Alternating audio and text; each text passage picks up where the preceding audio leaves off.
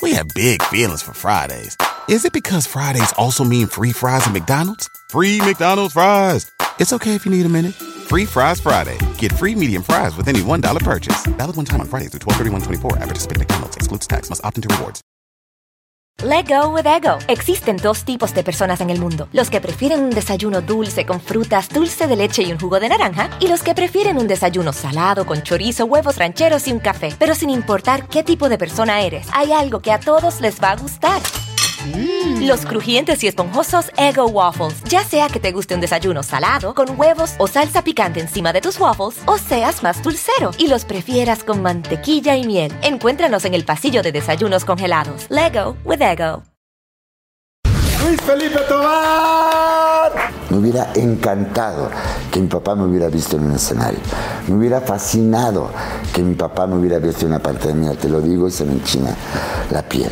Sabía que la pantalla de la televisión me estaba haciendo falta para dar a conocer mi trabajo como actor. ¿Y por qué no te la daban?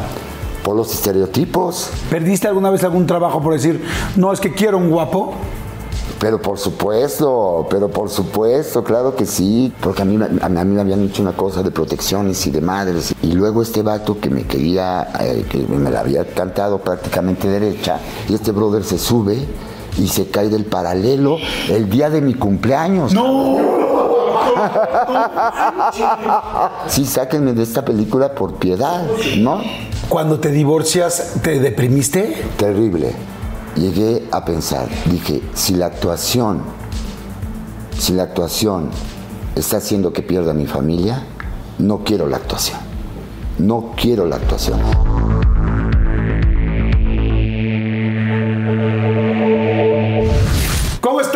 Bienvenidos. Ya están listos para tomarse algo con nosotros, para disfrutar, para relajarse un rato. O, bueno, como ustedes lo saben, siempre tengo a gente que admiro mucho, pero en este caso es algo muy especial. Yo toda mi vida he querido hacer cine. Yo empecé en este medio queriendo dedicarme al cine, entonces se pueden imaginar eh, lo que me siento eh, de honrado de poder platicar y poder entrevistar a una persona como mi invitado de hoy.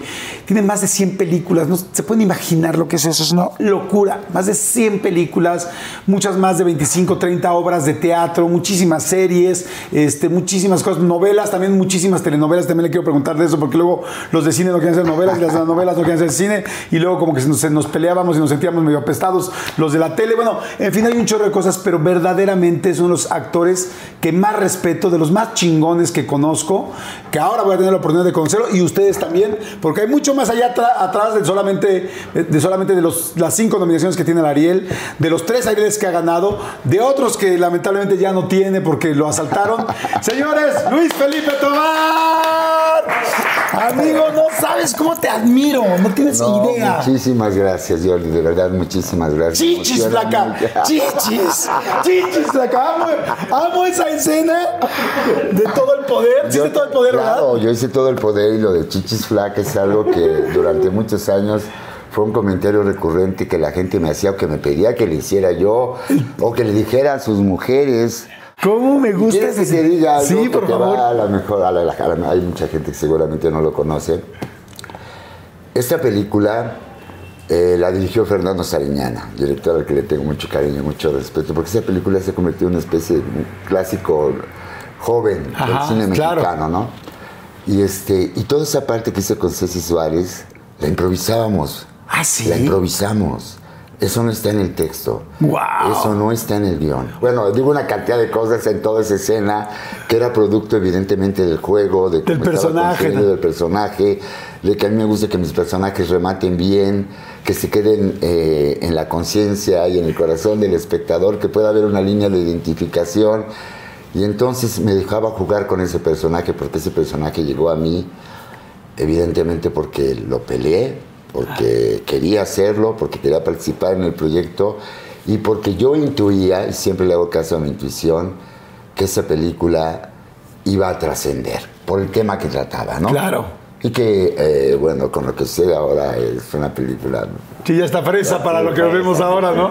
Pero me encanta, ¿eh? Y yo este, improvisaba cosas, de repente lo sigo haciendo en mi trabajo. ¿Que alguna vez te aventaste del bungee y que tú odias el rollo de las alturas por una mujer? Por las mujeres he hecho cosas verdaderamente increíbles. ¿Te dan miedo las alturas? Terrible. Yo hacía una telenovela este Jordi, que tenía mucho éxito, en, por ahí del 2004, 2005. por Los. Sánchez. Los Sánchez, Los Sánchez. Tenía muchísimo público. La gente estaba enamorada del personaje, yo me divertía mucho y estaba muy contento con el éxito que tenía, un personaje que era como un hombre del pueblo, que eh, se relacionaba con un personaje ordinario que llegaba a entrar a un mundo distinto que el mundo de la gente pudiente, etcétera, etcétera, ¿no? Y entonces, dentro de las locuras que hacía el personaje, un día inventaron que íbamos a ir a Acapulco y que el personaje se aventaba del bunchi. Y yo dije, bueno, y yo fui con el productor y le dije, eh, oye, mira, todo está muy bien, pero te voy a pedir un favor, llévenme un stunt, porque no creo que lo vaya yo a hacer. Te lo digo. Es un con- doble de cine. Con toda honestidad, soy un stunt, un especialista ¿no? en, en escenas de acción. Y me dijo, si no te preocupes, Luis Felipe, de cualquier manera, de cualquier manera, no te íbamos a dejar saltar. No. Íbamos a poner justamente un especialista y dije, ah, qué bueno que me lo dices, ¿no? Ya, yo me quedé tranquilo.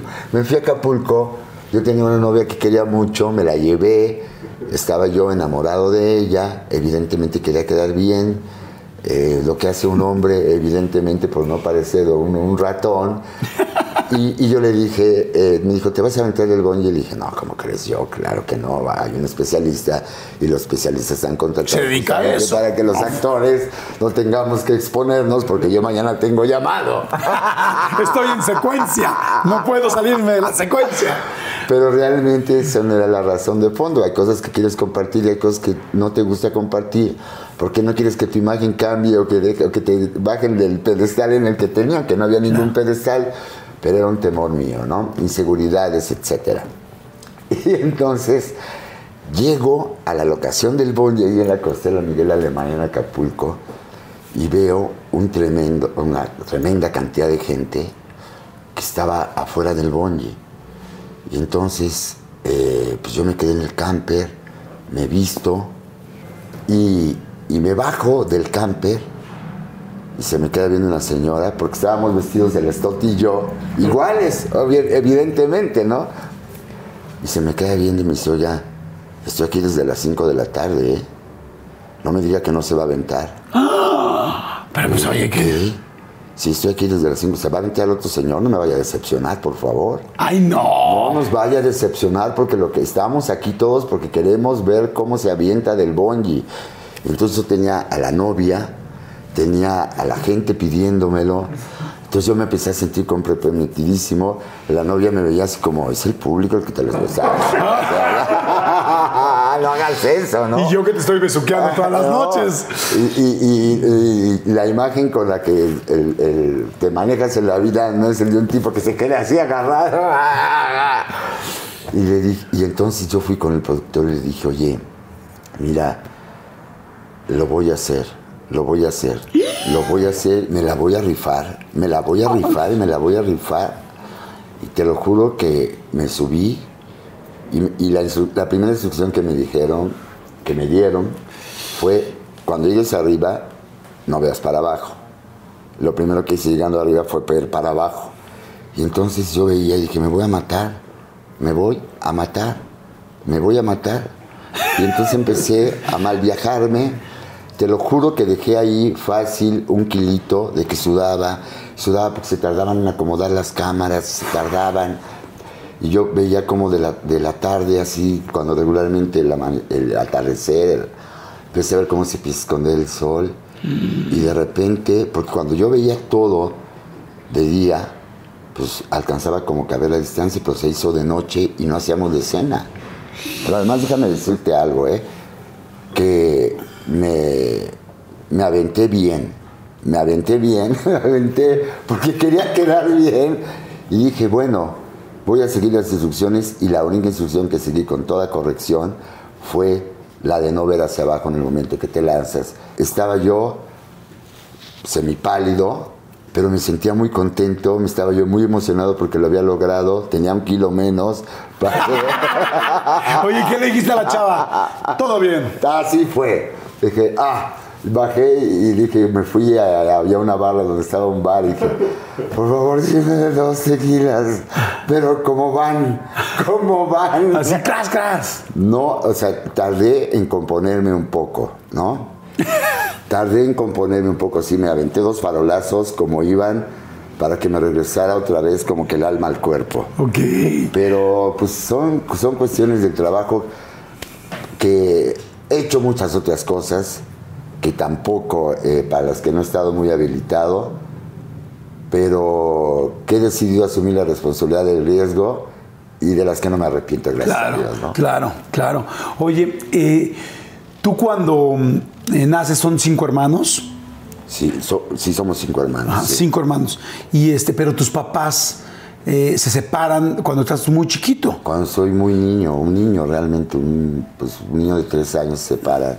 Y, y tú te quedas con tu papá y tus otros hermanos con tu mamá. ¿Cómo fue esa división? ¿Cómo Pues dividieron? ¿Cómo decidieron quién se era- quedaba con quién? Yo era, de pues era un niño, era un niño de tres años, era un- después fue un niño de cuatro años y después un niño de cinco años. Yo no sabía lo que era una familia disfuncional, yo no entendía y hasta el día de hoy, y te lo digo con toda sinceridad y lo comparto con la audiencia, nunca juzgué a mis padres, nunca los cuestioné, nunca, jamás, eh, incluso pregunté más allá de la información que me querían dar, ¿no? Porque yo me quedé viviendo con mi padre y me quedé viviendo con mi abuela.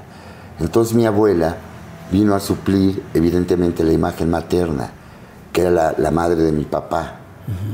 Y, y pues yo, la, la imagen que tenía de mi mamá eh, era la de mi abuela, aunque sabía que mi madre, que vivía aquí en la Ciudad de México, existía, estaba. Y, y hay veces que la ausencia genera más presencia, ¿me entiendes? Mis necesidades afectivas estaban cubiertas porque las cubría muy bien mi abuela y también de una manera muy fuerte mi padre, porque mi padre era un hombre muy amoroso. Mi relación con la literatura, mi relación con el mundo de, de las imágenes, el cine, como tú le quieras llamar, era, viene por mi padre, porque mi padre era un dibujante, mi padre era un gran eh, aficionado a la literatura. Y veía también cómo mi padre hacía los planos, pero al, al, al, al escritor de mi padre, al, al, este, ¿Al? Ajá, al respirador, tenía prohibido acercarme. Porque era torpe, porque eh, tiraba la tinta, o sea, eh, no soy bueno para las ciencias exactas y eso generaba un poco, a, la- a mi papá le generaba mucho ruido y a mí me, me hacía sentir muy incómodo porque no, no era muy apto, como que no era yo el... Mi, yo mi abuelo era Luis Felipe Tobar, mi padre se llamaba Luis Felipe Tobar, yo soy el, el Tercer. tercer hijo y me puso a mí Luis Felipe Tobar, entonces yo era como que de alguna manera su gallo, como para que pudiera heredar una serie de habilidades y de talentos que él tenía que yo no heredé, ¿no? Y entonces, pero él se dio muy rápido cuenta que a mí me interesaba la literatura. Ok. Y entonces me ponía a leer. Y yo, todas las noches de mi infancia, antes de irme a dormir, ¿te acuerdas que había una publicación que todavía existe, creo, pero ya no, ya no, este, ya no la sigo, la dejé de seguir hace muchos años, que se llamaba Selecciones Claro, de Selecciones. Digest, ¿no? Yo todas las noches tenía que leerle a mi papá antes de dormir este, un, un capítulo de, de- todas las noches. ¿Y te gustaba? Y me gustaba mucho, y me gustaba mucho. En ATT le damos las mejores ofertas en todos nuestros smartphones a todos. ¿Escuchaste bien? A todos. A los que toman juntas de trabajo desde el celular y los que las toman desde la comodidad de su cama. A los que nunca traen funda y a los que traen funda cartera. A los que se tardan dos semanas en contestar y a los que contestan con notas de voz eternas. A los influencers y a los que tienen su cuenta privada. A los nuevos clientes y a los existentes. ATT le da sus mejores ofertas en todos sus smartphones a ti y a todos, porque conectar lo cambia todo. Las ofertas varían por dispositivo, sujeto a términos y restricciones. Visita att.com o una tienda para más detalles. We have big feelings for Fridays. Is it because Fridays also mean free fries at McDonald's? Free McDonald's fries. It's okay if you need a minute. Free Fries Friday. Get free medium fries with any $1 purchase. Valid one time on Fridays through 12 at participating McDonald's. Excludes tax. Must opt into rewards. Y me gustaba mucho porque en mi casa Yo crecí en el mundo donde todavía no había televisión. Yo, Ah. imagínate, estoy hablando de los años 60. ¿Qué año naciste? En 1959, el 2 de diciembre. Ok. Entonces, la televisión era un aparato extraño a la que solamente te- las- en Puebla lo tenía la gente que Muy rica. tenía alto poder adquisitivo, o la clase media alta, la gente que tenía dinero, nada. Y este. Y yo. eh, entonces leía mucho. Era yo un fan. Mi padre me compraba cómics y cómics y cómics y cómics y cómics. Y yo te leía todo. Pero aparte, desde muy jovencito, llegó el momento en que empecé a leer libros que ya no tenían este, dibujitos. Le entré a la literatura. Incluso cuando yo entré a la primaria ya sabía leer. Ok. Ya sabía leer. Y por eso la escuela me parecía tan aburrida. Esto no digo que lo hagan los niños, por favor, no Claro. lo vayan a hacer. Porque yo tengo alumnos que son niños a los que todo el tiempo les estoy diciendo que por favor la disciplina y el estar en la escuela es algo muy Sí, bueno, pero fue, es tu historia y es lo que realmente pasaba es en ese historia. momento. Y entonces, cuando yo entré a la escuela, yo me acuerdo que mi- el, primer libro que tuve en las manos, jamás se me va a olvidar, había una parte donde decía, los poemas decían, nadie sabe dónde vive, nadie en su casa lo vio, pero todos conocemos al sapito cro, cro, cro. ¿Te acuerdas? Y Claro. entonces yo ya tenía una serie de reflexiones donde decía, pues si nadie sabe dónde vive y nadie en su casa lo vio, ¿cómo es que conocen todos este pinche sapo, no? y entonces yo tenía unas reflexiones muy extrañas y decía, esto no, me interesa. O yo decía, o leía, mi mamá me ama, mi mamá amasa la masa, amasa la masa sola. ¿Y esto qué? ¿Qué, qué, ¿Qué pedo? ¿Qué pe- qué- ¿Dónde está la cosa? ¿Dónde está la historia? ¿Dónde está O sea, la- sin ubicar que más bien era el rollo de la M. Claro, el rollo de la M, claro, eh, que estaba aprendiendo a leer, a, a- a leer para los chicos que estaban empezando a conectar lo que es una, una vocal con una consonante, etcétera, Claro. etcétera. Pero yo ya, ya estaba más encarrilado, ya estaba un poquitín más avanzado. Sí, porque te gustaba todo esto. Y lo que hacía Jordi era que me escapaba de la escuela. ¿Te escapabas para ir a dónde? Me escapaba de la escuela y me iba yo a una librería. Ok. Y yo, siempre que platico esto, ah, cuando regreso a Puebla la busco, ya no existe, ya no existe. A veces la veo como si fuera algo que a lo mejor nunca existió, eh, porque está en, en- en- o sea, en- el terreno de mis recuerdos, muy arraigado, porque yo era un niño, te estoy hablando de un niño de 8 años, que entraba a una librería y me comportaba como si fuera un cliente, entraba con mi mochila, que empezaba a buscar en los, es- o sea, en los anaqueles, libros, me iba a la sección de literatura infantil y juvenil, sacaba un libro, empezaba a ojear, me sentaba en mi mochila y ahí me quedaba hasta las 12 del día, que Wow. me tenía que regresar a la escuela porque iban a recogerme mis papás. ¿no? O sea, tu pinta era irte a la me iba librería. a la librería. Guau. Yo le agradezco de todo corazón a esa señora que me vio, no te estoy hablando de un día, ni de dos, ni de tres, de meses y de años, que me dejaba sentarme a leer sin decirme una sola palabra. Yo llegaba, sacaba el libro, leía la parte que me interesaba, lo volvía a poner en su lugar y me retiraba como si fuera un cliente al que no, que, no hubiera Wow. querido comprarle. Y al otro día, y yo me imagino, veo el, el otro lado, el de la señora detrás del mostrador viendo a un niño que llegaba a leer sentado en su mochila y se quedaba horas. Me gusta estar cerca de los libros, en, en- en mi casa, en tu casa, en la casa Gracias. de todos ustedes. Eh, tengo libros, me gusta. Mi, mi- mi papá me decía, cuando entres a una casa, fíjate si hay libros. Si no hay libros, ahí tú no tienes nada que hacer. ¡Wow! Yo cada vez que entro a una casa me fijo si en la casa hay libros. Habla mucho de las personas, si este, el, el- el nivel de información que tienen. Porque el conocimiento está en los libros, Jordi. Oye, ¿cómo era tu papá contigo? ¿Era duro? Era, mi papá era un ser profundamente amoroso, profundamente amoroso. Mi papá eh, lo amé toda mi vida y siempre lo voy a amar toda mi vida, pero era muy duro. Eh, era una época donde a los niños se nos castigaba. Se nos castigaba y se nos castigaba duro. No, no sé si has oído hablar, no era del chanclazo, ¿eh? acá como en el DF, que te la mamá avienta la chancla. No, ahí eran cinturonazos, ahí eran golpes. O sea, yo era un niño muy inquieto, muy travieso. Cada vez que sucedía algo, mi papá me golpeaba. Y eso nunca me gustó de él. Nunca, nunca, siempre tuve un enorme rechazo.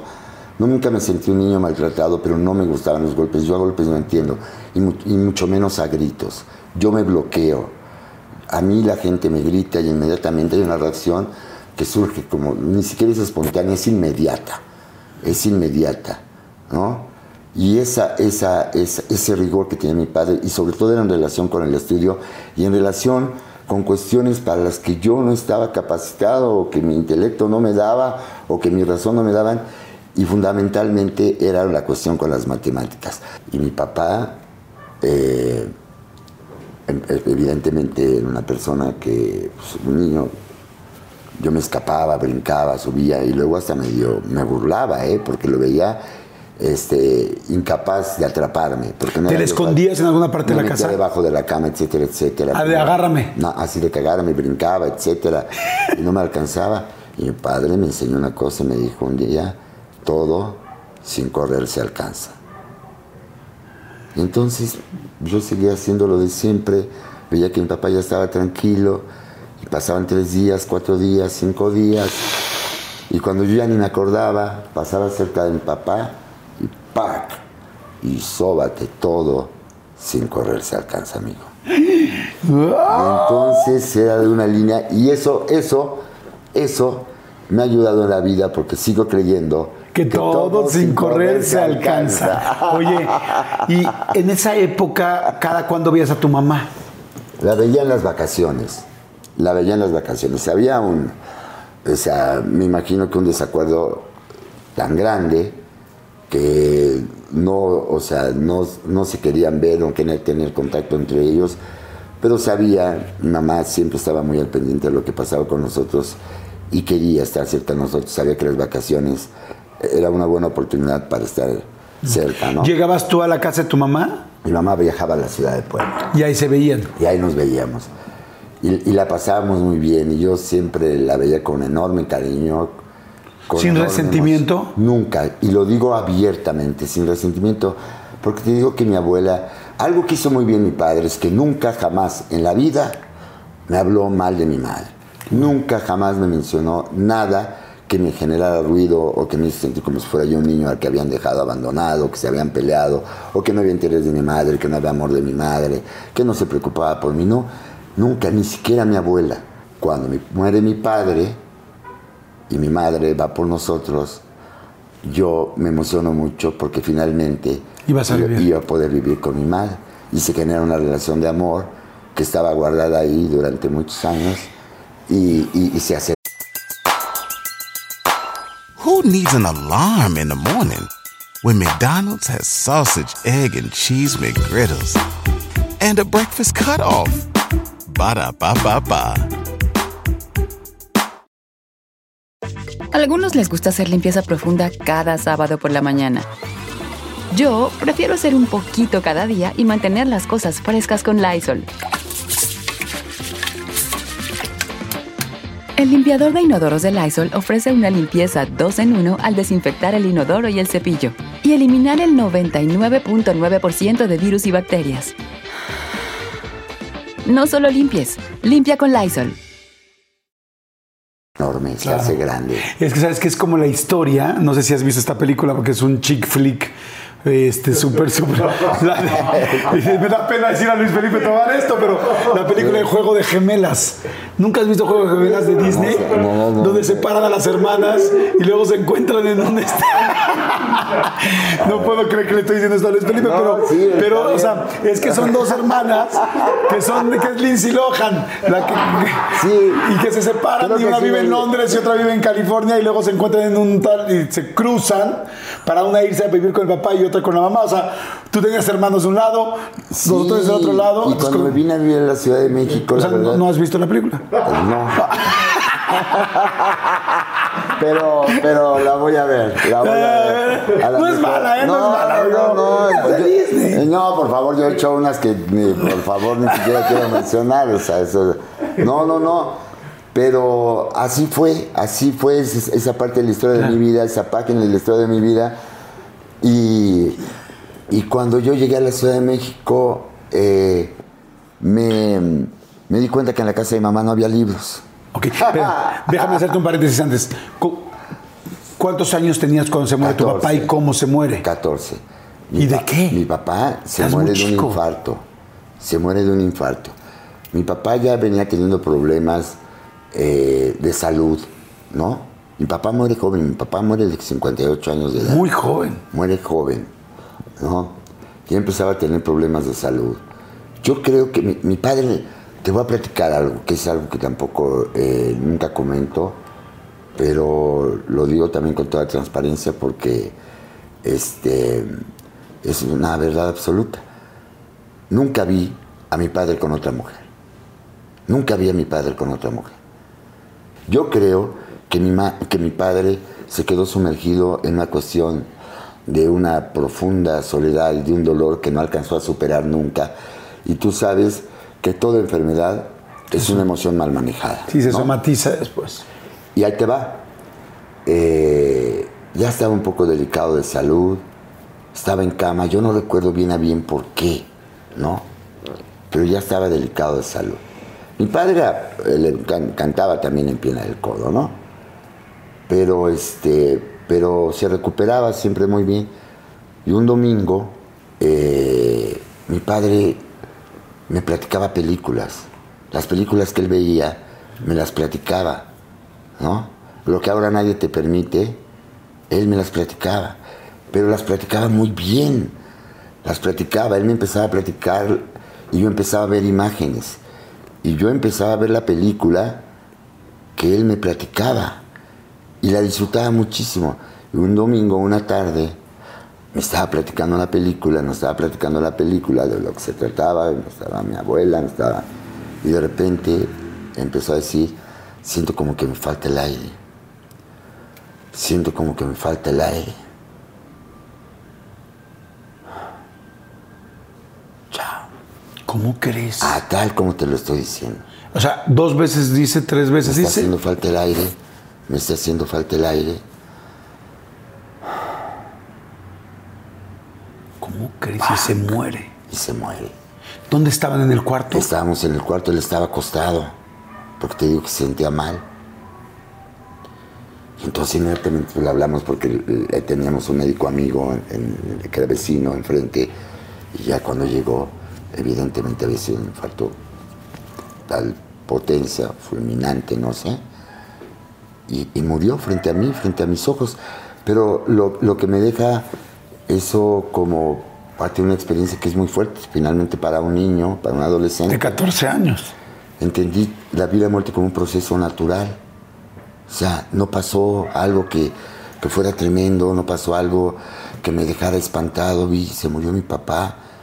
No, no alcanzaba, o sea, es- son cosas difíciles de procesar, de entender, pero no fue algo doloroso, una tragedia, no fue algo que, que me generara un trauma, sino que lo vi como que una transición. Y así. Y un, un día se murió mi papá y a los tres días yo ya estaba viviendo en México con mi mamá. Que eso te emocionaba, me imagino. Me emocionaba mucho Claro. porque tenía muchas ganas. Yo sabía que llegando a la Ciudad de México podía darle rienda a, a- a la enorme ya eh, eh, vocación que yo sin saber lo que se llamaba vocación ya sentía por el mundo de la actuación. Oye, dime una cosa, ¿no, ¿no sentías después de los tres días y toda la emoción y toda esa parte excitable en un principio, no empezaste a extrañar a tu papá, a extrañar esas, Ah, no, esas sigo- historias? Lo sigo extrañando hasta el día de hoy. No, claro. Lo sigo extrañando hasta el día de hoy. Quiero decirte algo. Si algo, si algo eh, me, me generaba, ahora ya no, porque pues, ya lo veo de otra manera, ¿no? Soy más grande que cuando mi papá murió, para empezar. Imagínate nada más. Eh, me hubiera encantado que mi papá me hubiera visto actuar.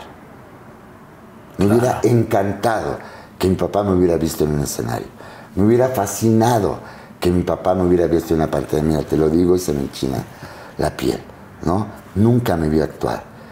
Pero si yo iba a, a- a- a la, a la doctrina, ¿no? O sea, al catecismo, eh, los cinco días de la semana, mi papá me regalaba un boleto para ir a la matiné. El sábado y el domingo. Y pasaban tres películas.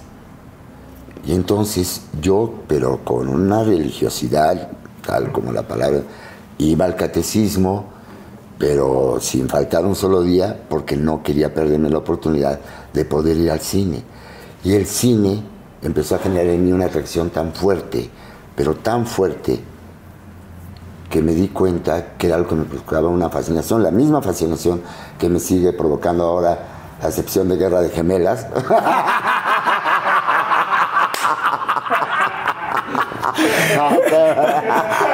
Vela, vela, dale, No. Veía, de todo, veía de todo, de verdad, veía todo, donde, donde se apagaba la luz y había una pantalla, una tela blanca y con un proyector. Ahí estabas. Yo ahí me quedaba fascinado hasta el día de hoy, hasta el día de hoy, ¿no?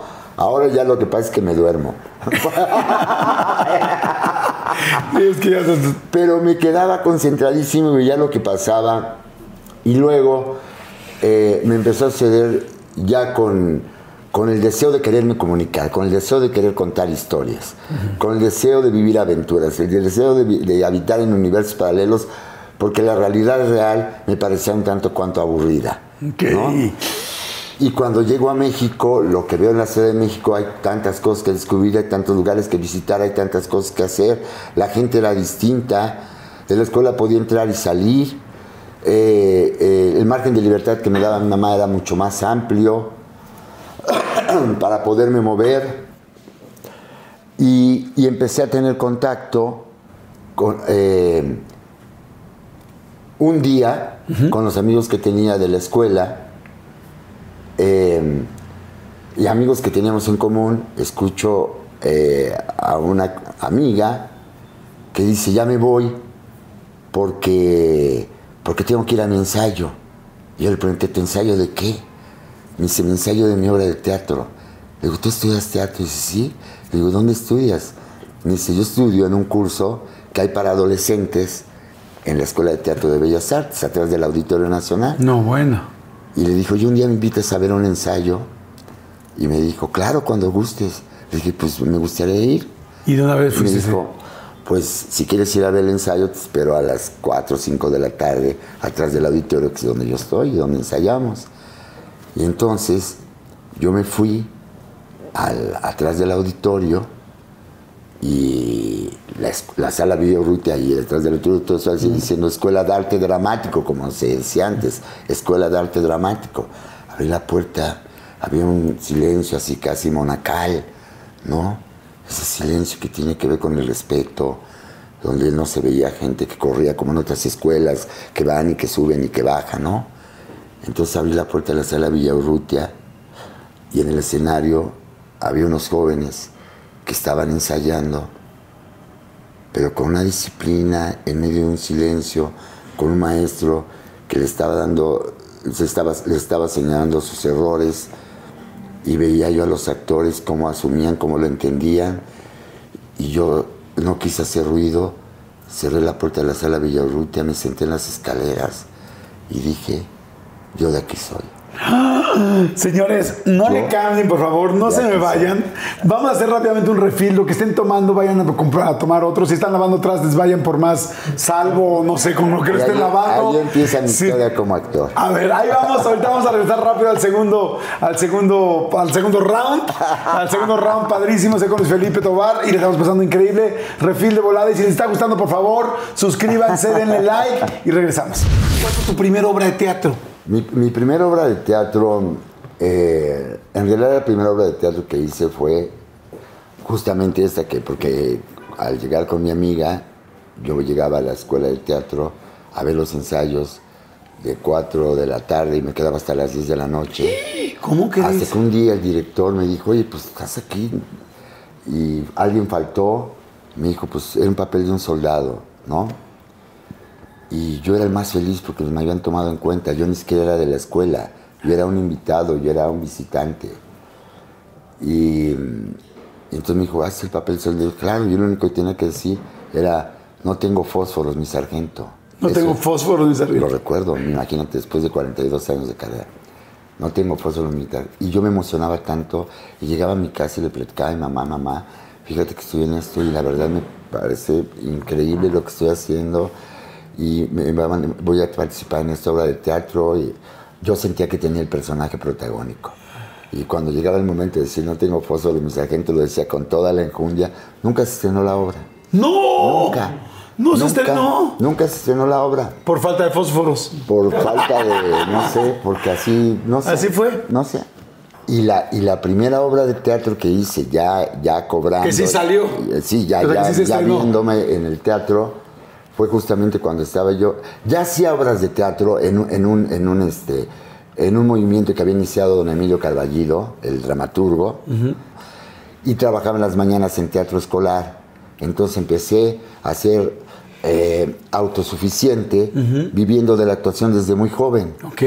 Porque hacía teatro en la mañana, te hacía teatro escolar, ese teatro que te llevan de la escuela, donde te- los niños, los jóvenes te gritan de todo, y hacíamos obras clásicas y todas estas obras que, son aburridísimas para los jóvenes que nada más van a echar cotorreo.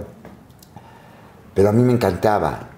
Y cuando ya entré al terreno del teatro comercial, me di cuenta que iba a ser el resto de, cómo iba a ser el resto de mi vida. Lo asumí el día que después del estreno cuando se eh, apagaron las luces, porque me fue muy bien en el estreno, muy, muy bien, eh, se apagó el teatro, salí a la calle y me fui caminando a mi casa con mi maletita de siempre y me di cuenta que no era nada, nada, nada fuera del otro mundo, que era una actividad que disfrutaba mucho y que si quería volver a hacerlo, tenía que volver a empezar cada día, ¿no? Y, entendí muy rápido que mi vocación iba mucho más allá de lo que tenía que ver con el reconocimiento, de lo que tenía que ver con la fama, con la popularidad, porque lo que realmente disfrutaba era a partir de que se encendían las luces y se sucedía ese acto de ilusionismo que pasa en un escenario donde yo me sentía que podía mostrarme con autenticidad, que podía mostrarme con transparencia, que iba yo venciendo mis temores, que iba yo entendiendo a reconocerme, que iba yo empezando a trabajar con historias que a mí me provocaban una línea de identificación donde me, podía, me daban la posibilidad de trabajar con algo que sigo disfrutando hasta el día de hoy, que es el poder trabajar con algo que no, no lo puede hacer como el denominador de la gente, que es con tus emociones reales y con tus sentimientos reales, ¿no? Y, y evidentemente ha sido un proceso, o sea, de toda una vida, porque la, la- la experiencia y la- lo que tiene que ver con los acontecimientos y los eventos que van sucediendo Claro. conforme vas creciendo, me han hecho cambiar de manera de pensar, ¿no? Pero, Pero ese día redescubriste, ese día descubriste, dijiste. y, me di- y dije, esto es lo más, lo más importante. Yo lo que quiero es eh, aprender a vivir en un escenario. Y me dediqué a estudiar. Y me dediqué a prepararme.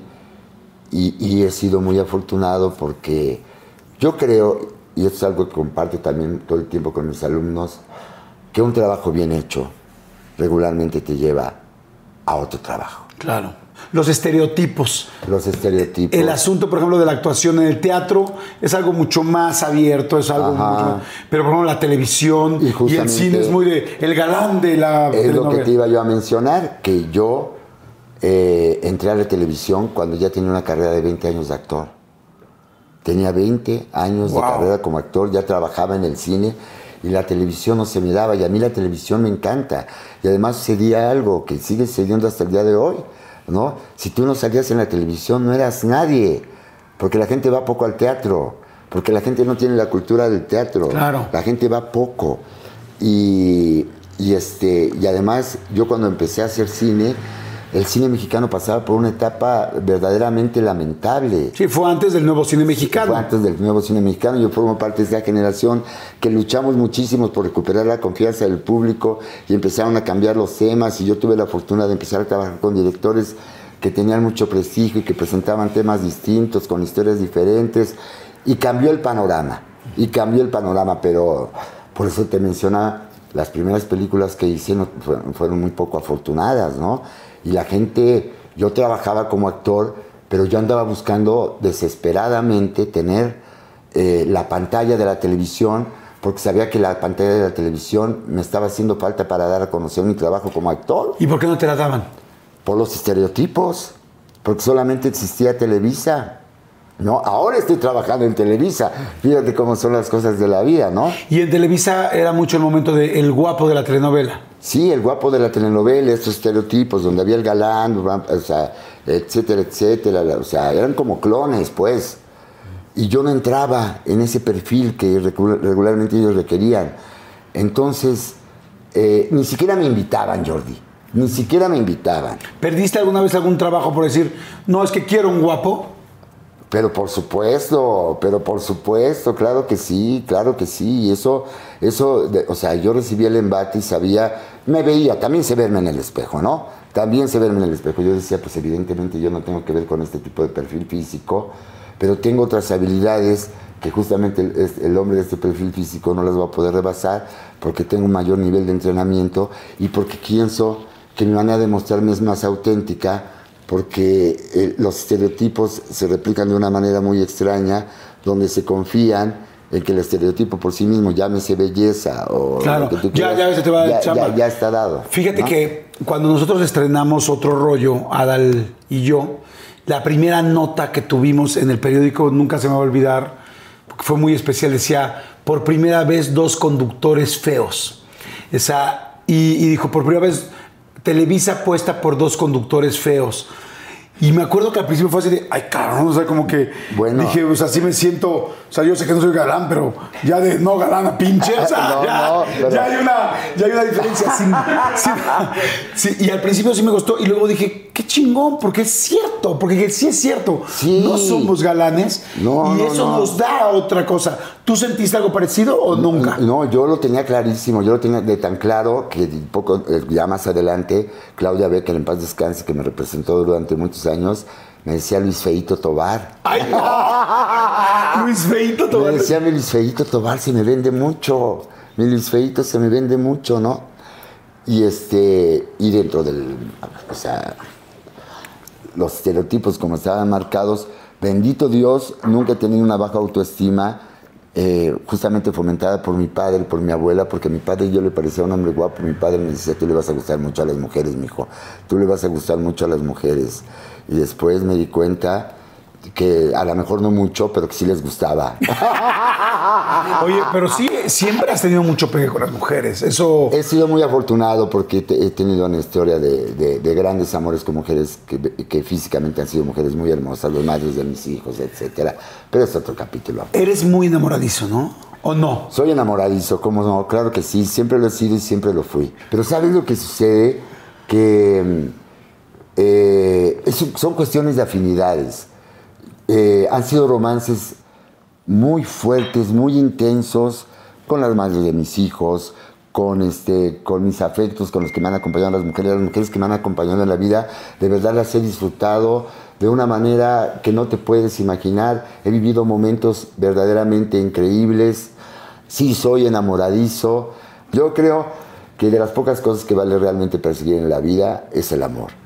Me gusta, me gusta, lo disfruta, me mantiene vivo, me mantiene prendido.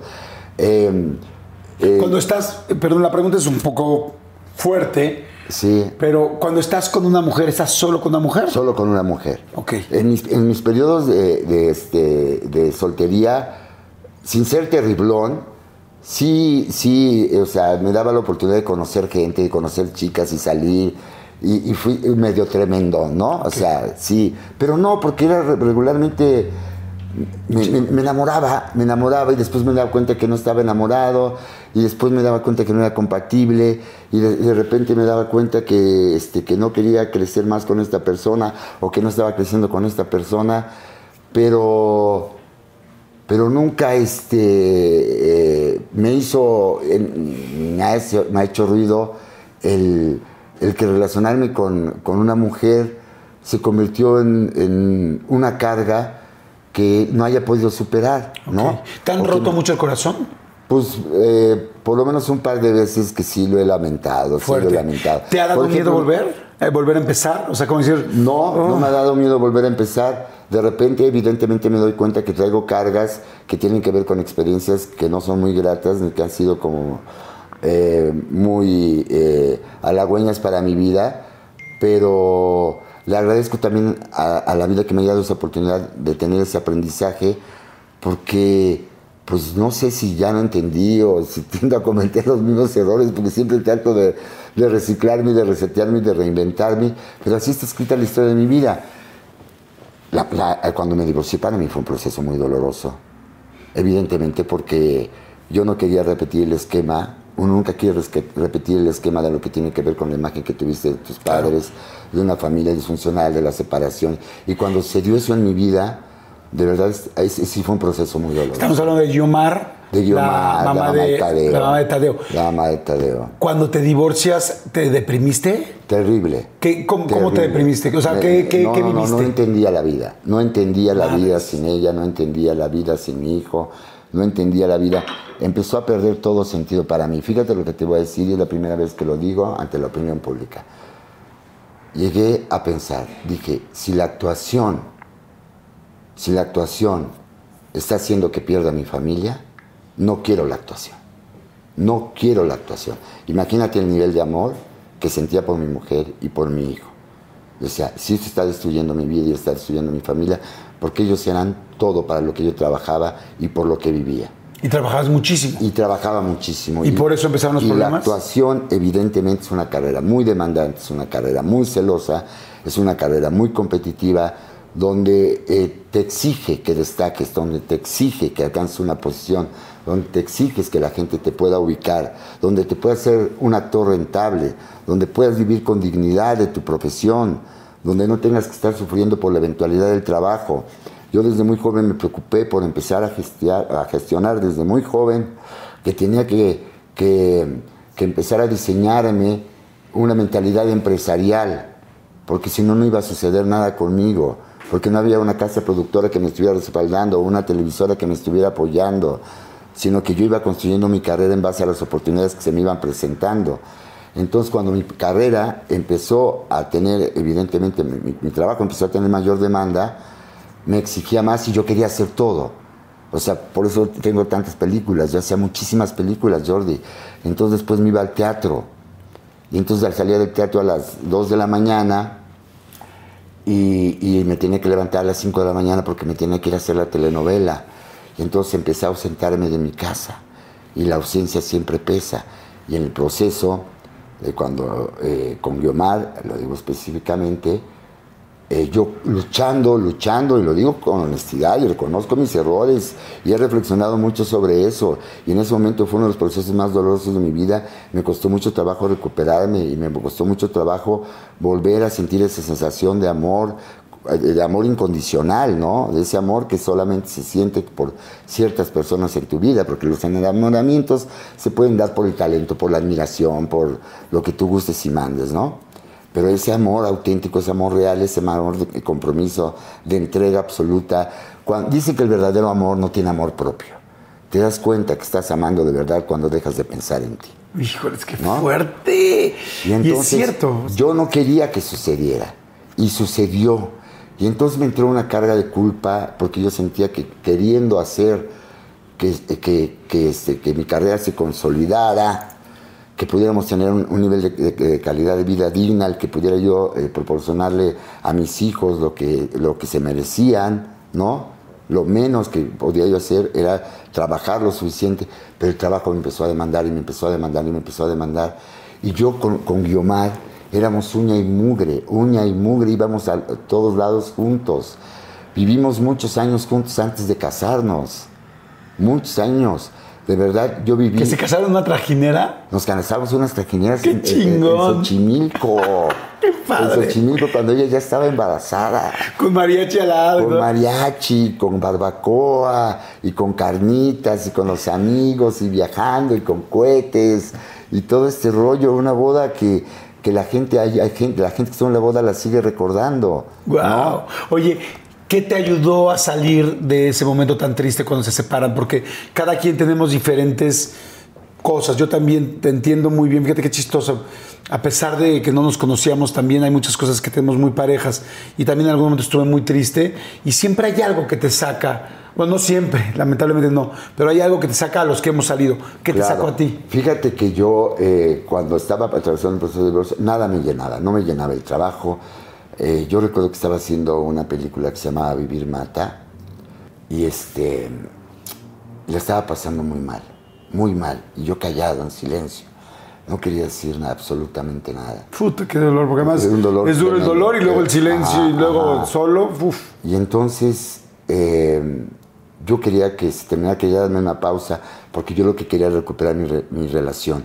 Entonces no tenía tiempo porque tenía yo llamado todo el día y yo lo que quería era eh, reconciliarme, reconciliarme, decir que los errores que hubiera cometido estaba dispuesto a enmendarlos, que por favor no sucediera eso y no podía salirme y empecé a sentir que, que la actuación me estaba impidiendo, me estaba quitando lo más importante de mi vida. Y cuando eso terminó, eh, me quedé en una reflexión muy seria, me quedé muy triste. ¿Y sabes qué me vino a rescatar? ¿Qué? La escuela, Tu escuela. la escuela, la escuela. ¿Ahí decides poner la escuela? Sí, ya, ya, ya es algo que venía yo platicando porque ya había estado, eh, Patti Reyes Espíndola me había invitado a, a dar un taller de, de actuación para actores específicamente en el campo del cine, ¿no? Porque el cine tiene una serie de especificidades que no, tienen, que no tiene la televisión, que no tiene el teatro, ¿no? Y con la tecnología ahora todavía más. Eh, un alumno que había tenido uno de estos grupos me dice, oye Luis Felipe, este, fíjate que tengo muchas ganas de, de, de, este, de abrir una escuela. Y yo pensé que me estaba hablando a mí para abrir una escuela de actuación. Yo dije, yo le entro.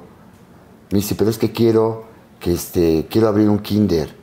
Dije, ¿cómo kinder? Le dije, no, no, no, yo no soy la persona para abrir un kinder. Sí, pero es que fíjate, queremos que sea el kinder, porque como yo ya empezaba a ser conocido, pues pensaba que era un buen vehículo para generar credibilidad. No sé, no lo sé. Y yo le dije, A ver, el director Luis Felipe Tobar va a salir, todo el mundo sus loncheras para allá. Segundo A, segundo B, se quedan castigados. Y yo le dije, no, ¿sabes lo que vamos a hacer? Vamos a hacer una escuela de actuación.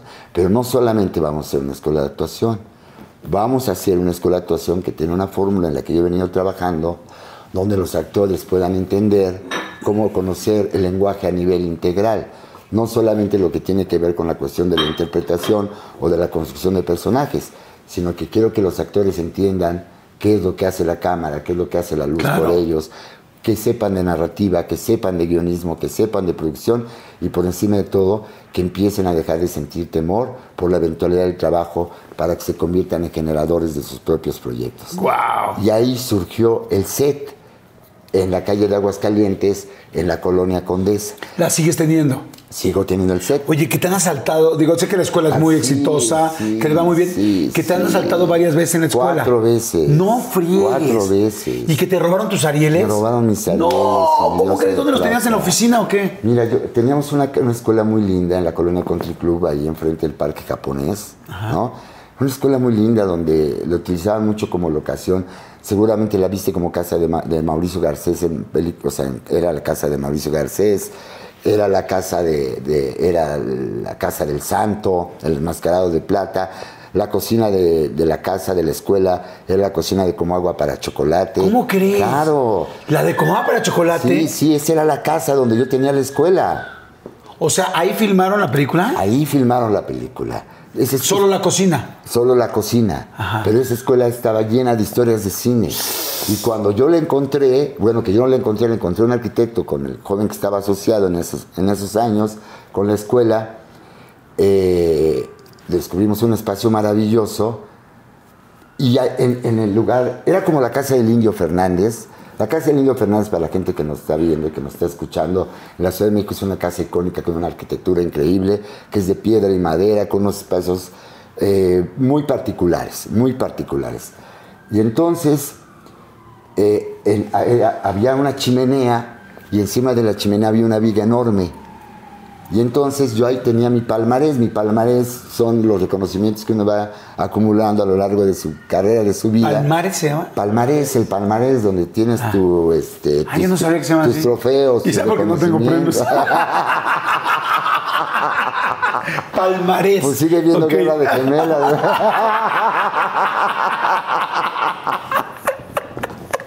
Muy bonito.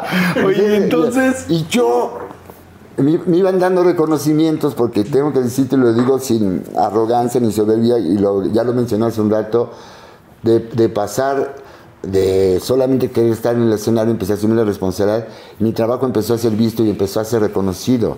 Y hubo un momento en que me, me- me daban muchos premios, Jordi, lo digo sin querer Claro, no, presumir. no, lo sé, por supuesto Me que daban sé. premios y me ganaba el premio al mejor actor y me ganaba el premio al- al actor de cuadro y me ganaba el premio al este y me ganaba el del teatro y me ganaba el del otro. El de la, eh, bueno, ya después, premios de la televisión. Pero, pero escúchame esto que te voy a decir, que voy a platicar. El Ariel para mí era un reconocimiento muy importante, porque cuando yo llegué a México y cuando yo iba a los estudios Churubusco a buscar chamba, a ver si había una oportunidad para que alguien me viera y me invitara a trabajar, un día, un día, antes en los estudios Churubusco había un restaurante al principio, o al fondo, como tú le quieras llamar, cuando entraba estaba el restaurante, Ajá. estaba sentado el Indio Fernández, estaban sentados los directores más importantes de la época.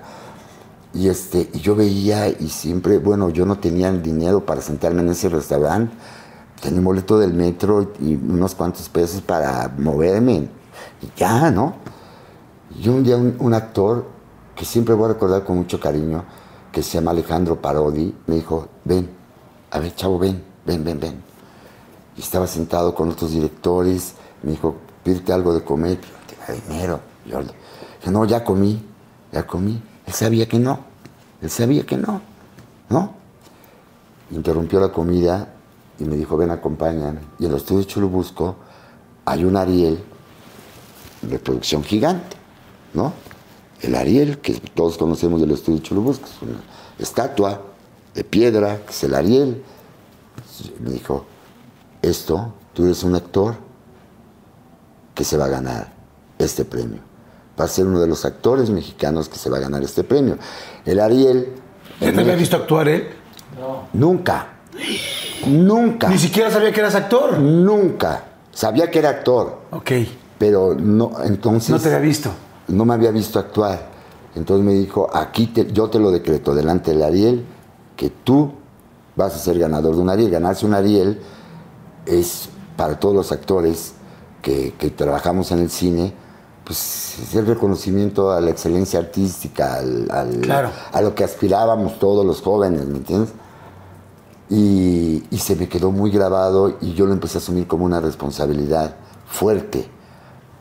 Me llevó a mi casa y lo recordé y, y con el paso del tiempo, eh, cuando me nominaron por primera vez a un Ariel, me lo gané. Y luego me gané otro.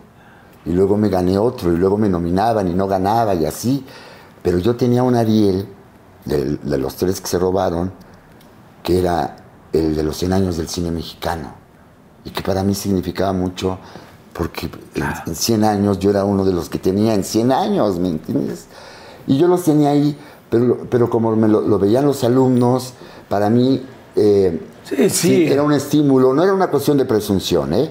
Te lo No, juro. no. Y también porque los huevos se cacarean. Claro. Los huevos se cacarean. Y yo los tenía ahí, pero no los tenía en mi casa, los tenía ahí en la escuela, en el, en el lugar que yo pensaba que pertenecían. Y los alumnos de repente me decían, maestro, ¿me deja cargar el premio? Claro, mi hijo, que la... Y lo cargaban, y, o sea, y lo sentían, ese algún día, si te esfuerzas, bla, bla, bla, pum. Y yo tenía tres, es difícil ganarte uno, yo tenía tres. Bueno, lo sigues teniendo nada más físicamente, ¿no? Exacto. Y después me gané una diosa de plata. Estuve nominado dos veces para la diosa de plata y en la segunda me dieron la diosa de plata.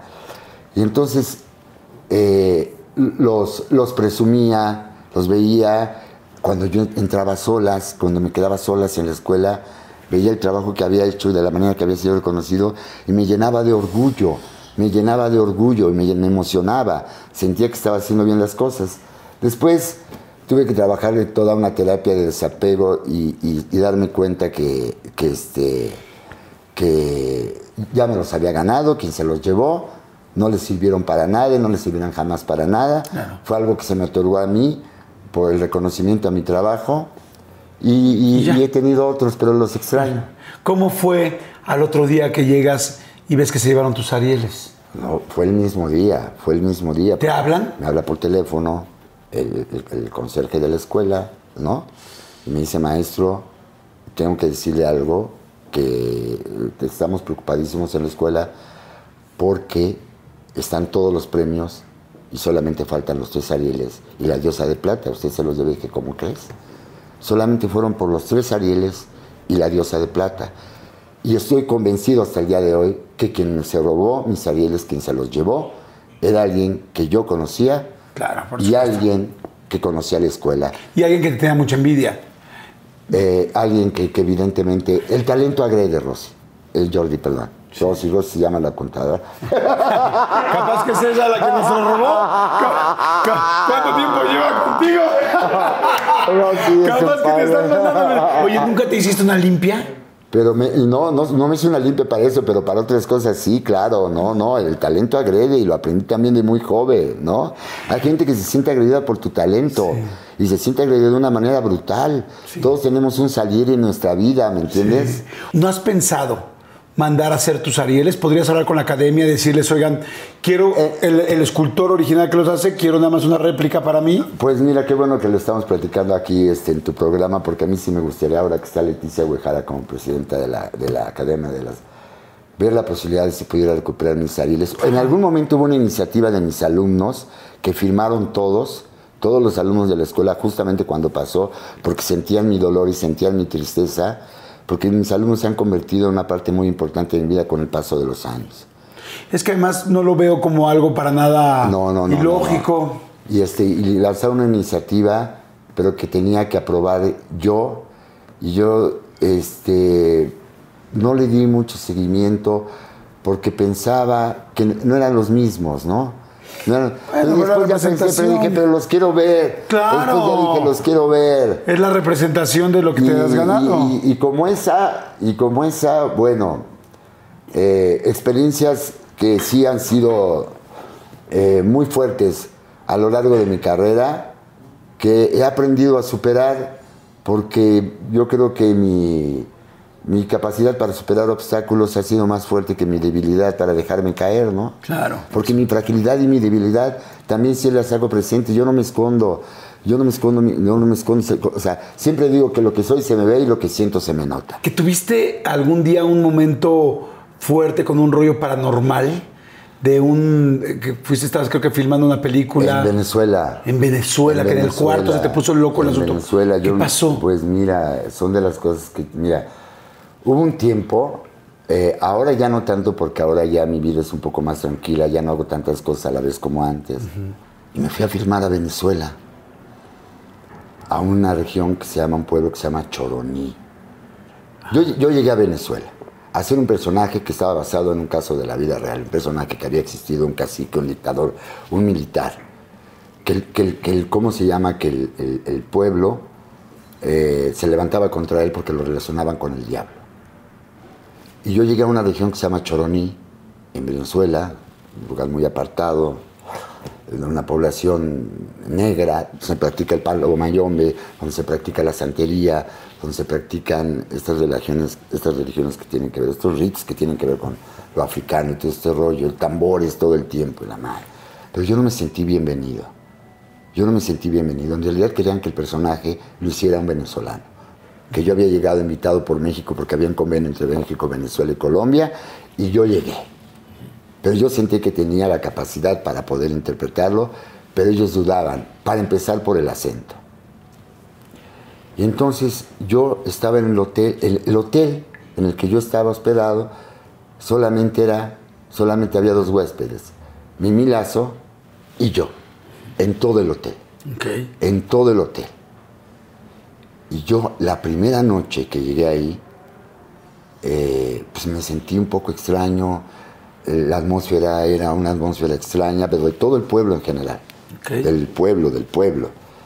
Me acuesto a dormir, la primera noche me acuesto a dormir, Jordi, y de repente empiezo a sentir que había alguien dentro del cuarto y que no estaba yo, que había alguien dentro del cuarto y que había alguien dentro del cuarto y no alcanzaba como a despertarme y sentía que había alguien acostado junto a mí. Ay, güey. Una cosa espeluznante. Esto que estoy diciendo, a lo mejor alguien lo he platicado en otras ocasiones. Lo he dicho siempre con mucha honestidad. Estaba yo en esa transición como cuando dicen que se te sube el muerto, que me sentía inmóvil, inmóvil, inmóvil, inmóvil. Y de repente yo dije, ¿qué es lo quién está acostado junto a mí?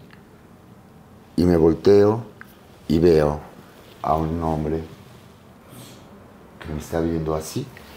En ese momento yo pego un puto grito, espantadísimo, me levanto de la cama a oscuras, prendo la luz, no hay nadie, me saco muchísimo de onda, me salgo del hotel, del, hotel, del cuarto, estaba sudando, y entonces en la habitación de junto estaba Mimi Lazo, y yo tenía muchas ganas de ir a decir, oye, Mimi, está pasando esto, ¿no?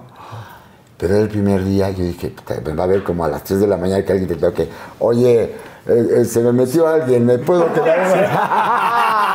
Más este mexicano Kevin me salió, ¿no? y me quedé calladito, ¿no? Ya no pude dormir. Al ¿Te otro, volviste a meter al cuarto? Me, me volví a meter al cuarto. ¿Prendiste la luz? Con la luz prendida, ya no pude dormir. No somos tontos. Eh, me, me fui a trabajar, me quedaba callado y, este, y, y le dije a la maquillista, oye, tengo que platicarte algo que pasó anoche. Mira, así, así, asado la cosa, bla, bla. Y me dijo, mira, eh, yo por una coincidencia, no sé por qué, tengo, traje una veladora de la Virgen de Guadalupe, te la voy a dar, préndela. Y yo llegué en la noche y llevaba yo la foto de Guiomar, llevaba la, a la... De tu esposa, de, de mi mamá, de mi mamá, de que mamá. todo lo hacía pensando en mi mamá, ¿no? Las ponía mis, mis afectos, mis amores, ¿no? Y, y prendí la veladora y ahí, noche dos, noche dos, y vuelvo a sentir la misma presencia del mismo. Madre santa. Y entonces estaba yo asustadísimo como tú no tienes una idea. Noche 3, noche 3, la, la veladora de la Virgen de Guadalupe estaba apagado y las fotos estaban tiradas en el piso. Ay, Y no. entonces yo dije, puta, está mal. Pac, me acosté a dormir, me duermo y de repente vuelvo a tener otra vez que esta sensación de, de nebulosa, de pesadilla, despierto, de pesadilla, despierto, frío, frío, frío, me despierto y veo un niño sentado frente a mí en la, la silla. Y otra vez otro grito, otra vez otro grito y me vuelvo a salir de ahí. Y entonces ya al otro día voy y hablo con la productora y le digo, oye, mira. ¿Te sales en la noche Me- me y salgo. regresaste a dormir ahí? Claro. No mames, no, tenía pues, otro lugar. pantalón, pero yo no pero además yo me estaba quedando callado, este Jordi. Callado porque yo sentía, pues, o sea, mexicano, el mexicano tiene fama de ser un hombre echado para adelante. Yo hacía militar, yo hacía un hombre eh, aguerrido, bla, bla, bla, todas mías, cacique del pueblo. Yo que generar un precedente de una gente con fortaleza de carácter. No, güey, que te diga, oye, ¿qué crees? Vente a dormir conmigo. Porque me da miedo venir a dormir al hotel. Pero era tan fuerte el rollo que este que eh, regresó. No, llegó el, el hermano de Mimi Lazo a este a, a- quedarse al hotel y éramos tres. Y en la noche empiezo a escuchar que alguien grita, grita, grita, grita. Y empiezo a escuchar. Entonces yo a los gritos otra vez me vuelvo a asustar y me quedo detenido y escucho que son gritos diciendo a alguien. Pana, pero qué cosa, qué mierda, qué es esto, qué pedo pana, que la madre. Y me doy cuenta que es el hermano de mi Lazo y salgo lo que pasa y me dice, no, pa- pana, que mira, que se metió un tipo, que no está pasando, que la madre, yo me largo de aquí. Y yo dije, bendito Dios, que ya se cambió de habitación este cabrón. Ese bro, él se agarró sus cosas porque como él estaba ahí y se fue. Y yo al otro día voy a hablar con la productora y me dice, ¿qué pasó, mijo? Pues, ¿cómo crees? Es el único hotel que hay. Digo, yo ya no quiero estar ahí. Me tuve que ir a vivir el resto de la película a un convento de religiosas que estaba como a 30 kilómetros. ¿En serio? Así. Y ahí no pasaba nada, porque a mí también Pues me- ahí, pues ahí también me mandan un no convento, igual estaría- Y después me hice amigo de los, de los ¿cómo se llama? De, la- de los habitantes del pueblo, todos estos negros que tocaban tambores, y me hicieron una limpia. Me hicieron hacer pruebas, los aldeanos, unas cosas extrañísimas. Me hicieron aventarme de una cosa que se llama el ajao, que es como, una, como un tobocán, de, que es una formación natural, para caer en una poza donde regularmente dos se ahogan, que era como un rito de iniciación. Luego hice escenas donde tenían que degollar a un macho cabrío y saltaba sangre, cosas relacionadas con la santería. Yo ya sentía que era un rollo donde estaban pasando cosas muy raras y muy feas.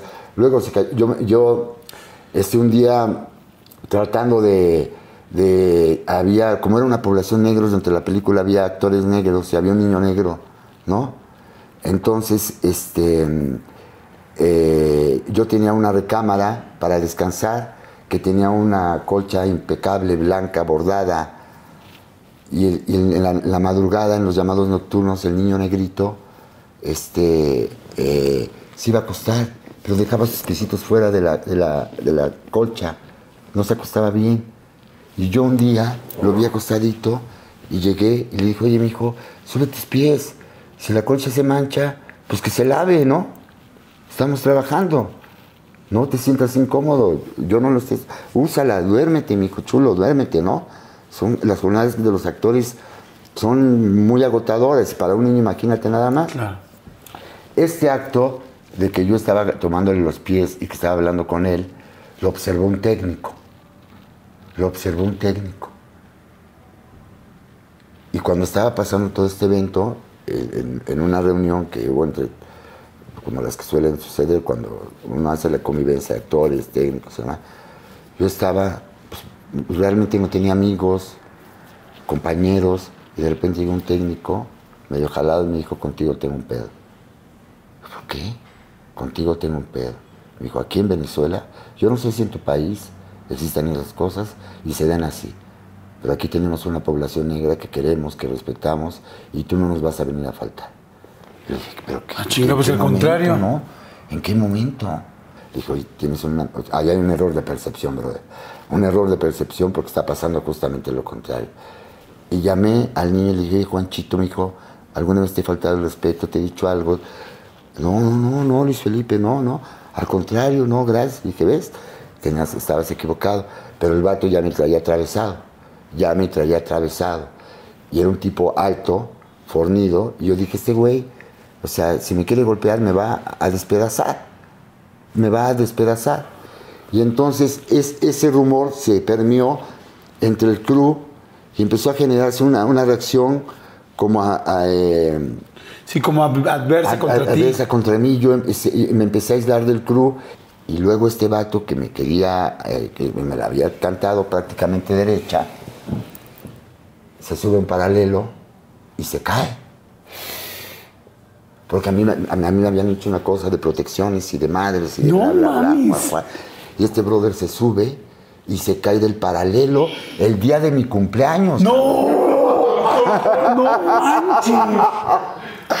Una cosa que yo ya decía, por favor, no. Sáquenme de esta pinche película por Sí, piedad. así sáquenme de esta película por piedad, ¿no? Y, y cuando salí, Jordi era un camino así como, o sea, para llegar a esa población era como Transilvania, ¿no? Era un, un carril donde no cabían dos coches, era desfiladero, desfiladero, desfiladero, desfiladero, y de regreso exactamente lo mismo, pero para llegar a la carretera. Estábamos a nivel del mar. Yo, conforme iba saliendo de ahí, conforme iba saliendo de ahí, me empecé a sentir enfermo, enfermo, enfermo.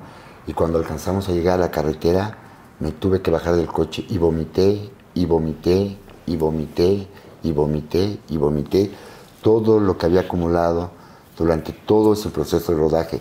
He hecho muchas películas en mi vida, pero una experiencia de esa naturaleza Nunca. Nunca. Y mira que he tocado fibras muy delicadas, he tocado fibras, eh, y cuando siento que voy a tocar fibras cuya energía no me interesa, yo digo, a eso no le entro, ¿no? Me he invitado proyectos y digo, yo a eso no le entro. Yo a eso no le entro porque me conozco y porque yo creo, Jordi, es una cuestión muy particular mía, porque sé que tenemos poco tiempo, que la actuación, desde mi particular punto de vista, no se actúa, la actuación se vive. Y entonces cuando tú lo vives en el escenario, se genera no solamente un acto de ilusionismo, sí que se genera un fenómeno que está relacionado con algo que no lo puedo definir, pero pienso que está muy cercano a la magia. Wow, qué interesante, Luis Felipe. La verdad, qué interesante esta anécdota. Y de eso te podría Sí, platicar. Eso me quedé porque pensando. cada historia tiene su historia, ¿no? Imagínense cada película, cada situación, cada momento que ha pasado. ¿Tienes una película favorita de las que has hecho? Sé que hay muchas, pero alguna que es cómo amo esta película. Es que tengo muchas películas, en, las, cada película dejo un pedazo de la piel. Es lo que te decía. Yo, yo, no, yo no entendí nunca la actuación como un actor-intérprete que, o como un tiradiálogos. Es como con el dominó están los tirafichas, ¿no? O sea, hay algo que sucede dentro de mí que eh, al estar involucrado en mis sentimientos y mis emociones con autenticidad, me conecto de una manera que me da la oportunidad de poderme mostrar sin ningún tipo de, de, este, de cortapisa o de blindaje, nada. Me muestro como el personaje se tiene que mostrar. Siempre me pregunto, no qué pienso yo de mi personaje, sino qué piensa mi personaje de sí mismo. Y entonces el punto de partida es distinto. Y, y el, el vivirlo, pues evidentemente estás asumiéndolo como lo está asumiendo en ese mundo paralelo el personaje tal cual. Claro. Yo no puedo decirte que te voy a actuar la alegría porque eso no lo sé actuar. Yo le presto mi alegría, la mía, la que conozco, la que tiene que ver con la sensación de felicidad, de placer, de bonomía, de lo como gustes definir, ¿no? Mi tristeza es exactamente igual, no me sé esconder, no me sé esconder, le presto la mía con muchísimo gusto. Tu mamá, pues sí vio todo este éxito del que hablas. ¿Qué te Mi- decía? No, mi mamá orgullosísima de mí, mi mamá muy orgullosa de mí porque eh, mi mamá al, principio cuando decía que su hijo era actor, pues evidentemente decía, se me hizo, ah, no, ah. Y cuando mi mamá empezó a ver, mi mamá cada vez que yo presentaba un examen en Bellas Artes siempre me llevaba un regalo. Eh, mi mamá me dio la posibilidad de poder viajar, o sea, aún teniendo una familia con muchísimas cosas que atender y con, muchos hijos, mi mamá fue toda su vida trabajadora del gobierno del Estado, fue burócrata. Hizo un esfuerzo para que yo fuera a conocer Europa, a estudiar en Europa, hizo un esfuerzo para que yo estudiara actuación y para que me dedicara con toda, me apoyó toda la vida. Cuando empecé a aparecer en la televisión, ella estaba muy feliz porque la gente ya le decía que veía a su hijo el actor. Cuando murió mi mamá yo ya tenía una carrera ya hecha, ya tenía, o sea, ella veía que, que yo estaba realizando el sueño eh, que me había convertido en el hombre que, soñaba, que había soñado ser de niño. Wow. Pues yo, la verdad, te quiero agradecer, Luis Felipe, primero por la oportunidad de platicar contigo, que, como lo dije al principio de la plática, eres una persona que, que respeto y que admiro muchísimo. A toda la gente del cine, a toda la gente del cine, evidentemente más al mexicano, que es el que más cercano estoy, eh, a la gente que trabajamos en tele, nos pasa una cosa muy chistosa y es que yo llevo pues casi 30 años trabajando en televisión, entonces conozco a gran parte de la gente que ha trabajado en tele. Entonces los veo, los conocí siendo amigos, siendo personas con problemas, con buenos momentos, con difíciles momentos. Entonces los veo muy normal. Es difícil que sea, que me, que me deslumbre una persona porque crecí con ellos posiblemente antes de que se hicieran tan famosos. Claro. Pero con la gente del cine no. A la gente del cine pocas veces la ves. Entonces, cuando veo a alguien del cine, me sorprendo mucho, ¿no? Cuando veo a un Diego, a una Cecilia, a un Gael, a, evidentemente a, a toda esa gente. Y tú eres de esas personas que siempre he admirado, que siempre me ha gracias. encantado su trabajo, que película tras película que veo, digo, wow, cómo lo hace aquí, cómo lo hace natural, cómo lo hace tan divertido, cómo lo hace tan cabrón, cómo lo hace tan entregado. Y ahora te entiendo más, ahora entiendo más por todo lo que me estás platicando Sí. de por qué logras ese efecto en nosotros, las gentes que te admiramos.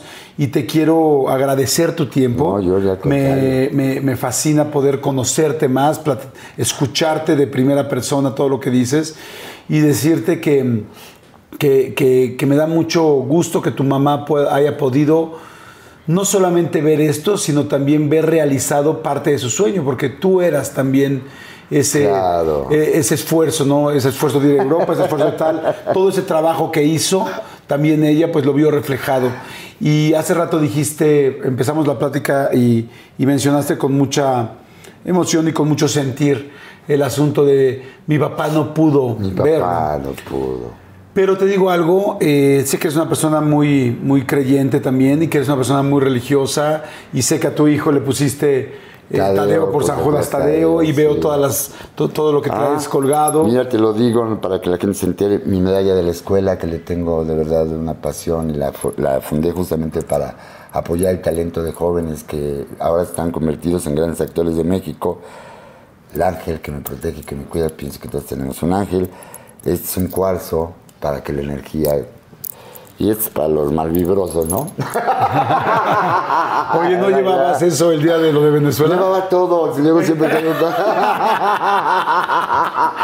Y, este, y lo que te quiero decir es que tú que eres tan creyente y todo, cada quien tenemos Ay, diferentes traigo la formas. Virgen de Guadalupe también, por favor, claro, porque soy muy devoto de la Virgen de Guadalupe. Sí, lo sé, Sí. lo sé. Yo estoy seguro que tu papá está más cerca que nunca, Yo- que tu papá también. te ha visto mucho más cerca de lo que te puedes imaginar. Incluso ahora con el paso de los años, cuando me veo en el espejo, siento que me parezco eh, mucho físicamente a él cuando lo dejé de ver. Yo pienso otra cosa que quizás es un poco extraña, cada quien tenemos nuestras creencias y somos algunos, bueno, yo en mi caso soy muy idiático y yo siento que hay productos y artículos que de alguna manera nos pueden representar como personas. No sé, puede ser un poco raro, pero hoy te quiero eh, regalar el producto que yo considero que es, que es Luis Felipe Tobar. Algo que yo y que toda la gente te admiramos. Y es cómo en cada papel le imprimes algo distinto, cómo cada papel es algo diferente, cómo, cómo cada quien lo ves de diferentes maneras y cómo alguien, que es algo que yo admiro mucho de todos los actores del cine, los tan famosos como tú y los que están empezando también, y es esa parte camaleónica de ese talento. Y ese producto es esto, que es algo muy, muy sencillo, pero te lo quiero regalar porque quiero que representa lo que eres tú. Mira, mira, me estás dando un regalo que no sabes lo que significa para mí, porque el caleidoscopio es algo que tiene un enorme significado desde que yo era muy joven. ¿Y sabes por qué? ¿Por qué? Porque para mí significa un escenario.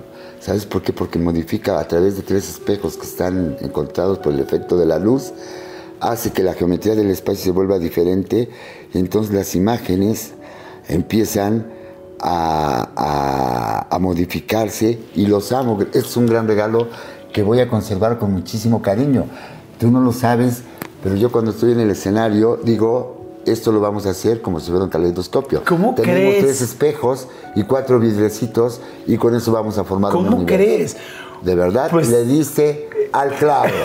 Pues Chapó. quiero decirte que cuando estábamos planeando esta entrevista, dijimos eso, o sea, dijimos, para nosotros Luis Felipe es como un caleidoscopio y queremos que ves, que veas y que le vayas dando vueltas porque sentimos que cada Sí, vez claro. que se ve distinto es cada Eso esfuerzo, es. trabajo Sí. y esa alquimia que has hecho con cada, Sí, con cada es- personaje. Es, una versión diferente de, de lo que tiene que ver con mi, mi relación con la actuación y también es una referencia muy directa de que me da la posibilidad de modificarme, de evolucionar y de ofrecer la, versión- versión- la mejor versión de mí mismo.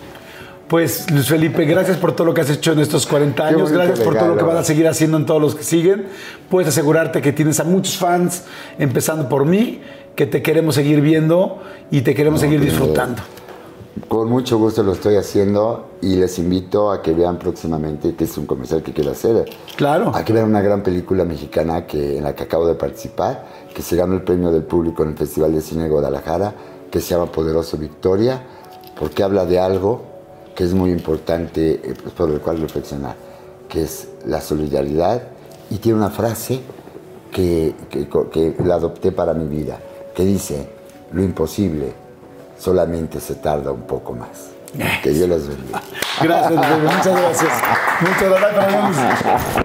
Gracias, amigo, muchas gracias. Gracias a todos ustedes, gracias, amigo. Y bueno, nos vemos en la siguiente. Nada más denle adelantar y pueden ver cualquier otra entrevista o para atrás y ver otra de las anteriores.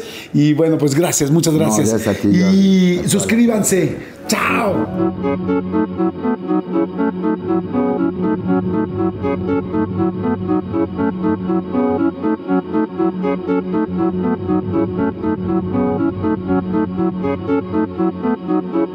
have big feelings for Fridays. Is it because Fridays also mean free fries at McDonald's? Free McDonald's fries. It's okay if you need a minute. Free Fries Friday. Get free medium fries with any $1 purchase. Valid one time on Fridays through 12 at participating McDonald's. Excludes tax. Must opt into rewards. Algunos les gusta hacer limpieza profunda cada sábado por la mañana. Yo prefiero hacer un poquito cada día y mantener las cosas frescas con Lysol. Las toallitas desinfectantes de Lysol hacen súper conveniente limpiar superficies como controles remotos, tabletas, celulares y más. eliminando el 99.9% de virus y bacterias. No solo limpies, limpia con Lysol.